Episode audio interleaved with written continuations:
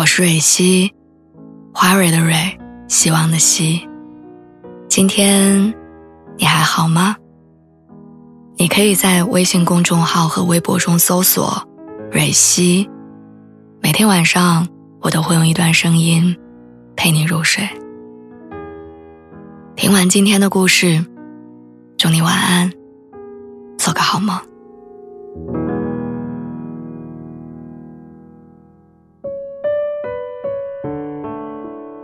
你说真的会有很适配的情侣一拍即合，然后一辈子琴瑟和鸣、相敬如宾吗？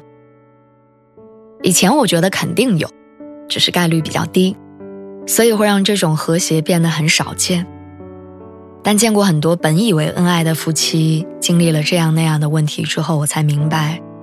没有一对情侣会相安无事的走进婚姻，也没有一对夫妻可以一生太平的白头到老。新一季《再见爱人》里面的三对夫妻，一对是王睡睡和张硕，从高中就在一起，青梅竹马，上学、工作都在一块儿；一对是王诗晴和季焕博，两个人都是模特，在一起十几年，男生会安排张罗好女生的所有事情；还有一对是以擅长分析情感问题出名的傅首尔和她的老公老刘，像搞笑段子一样的婚姻。已经十五年了。当你感慨能有什么解决不了的问题，值得这些在一起十多年的夫妻上节目考虑是否要离婚的时候，看完第一期，又觉得确实存在一些棘手的问题。有人办了婚礼三年，始终没有领证，问其原因，在浪漫的婚礼上出现了伴郎婚闹伴娘的事情。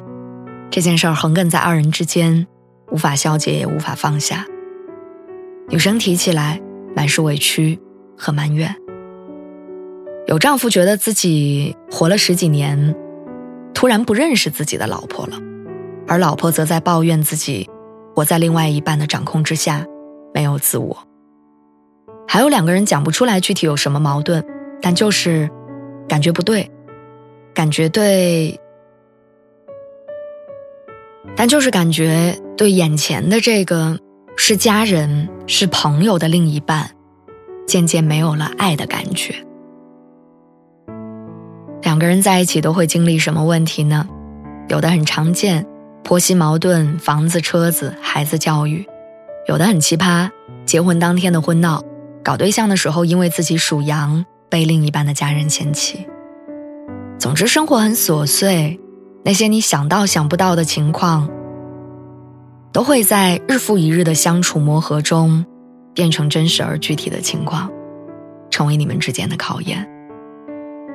所以不要心存侥幸，觉得找到足够相爱的另一半就可以逃过那些琐碎磨人的相处和磕碰，也别寄希望于逃避和拖延，因为掩耳盗铃的方式，并不能够化解任何难题。我想起之前在网上看到过一个故事，说在某个没有任何征兆的早上，女生打包了自己的所有东西，悄无声息地离开了。当男生抱怨为什么如此不告而别的时候，女生很平淡地说：“不突然，只是过去的每一次想要跟你解决问题的时候，你都选择了逃避。我已经给过你很多次机会了。”有人不擅长直面问题，但却擅长化解冲突，在争吵发生的那一刻，用一句“好了好了，都是我的错”，来堵住另一个人想要发泄的嘴。在被问到两个人要不要好好聊聊的时候，就用“我不知道要聊什么”，抗拒着真实生活的讨论。在面对女生追问什么时候结婚的时候，用“你这样让我压力好大”。转移矛盾的焦点，于是问题永远无法被解决。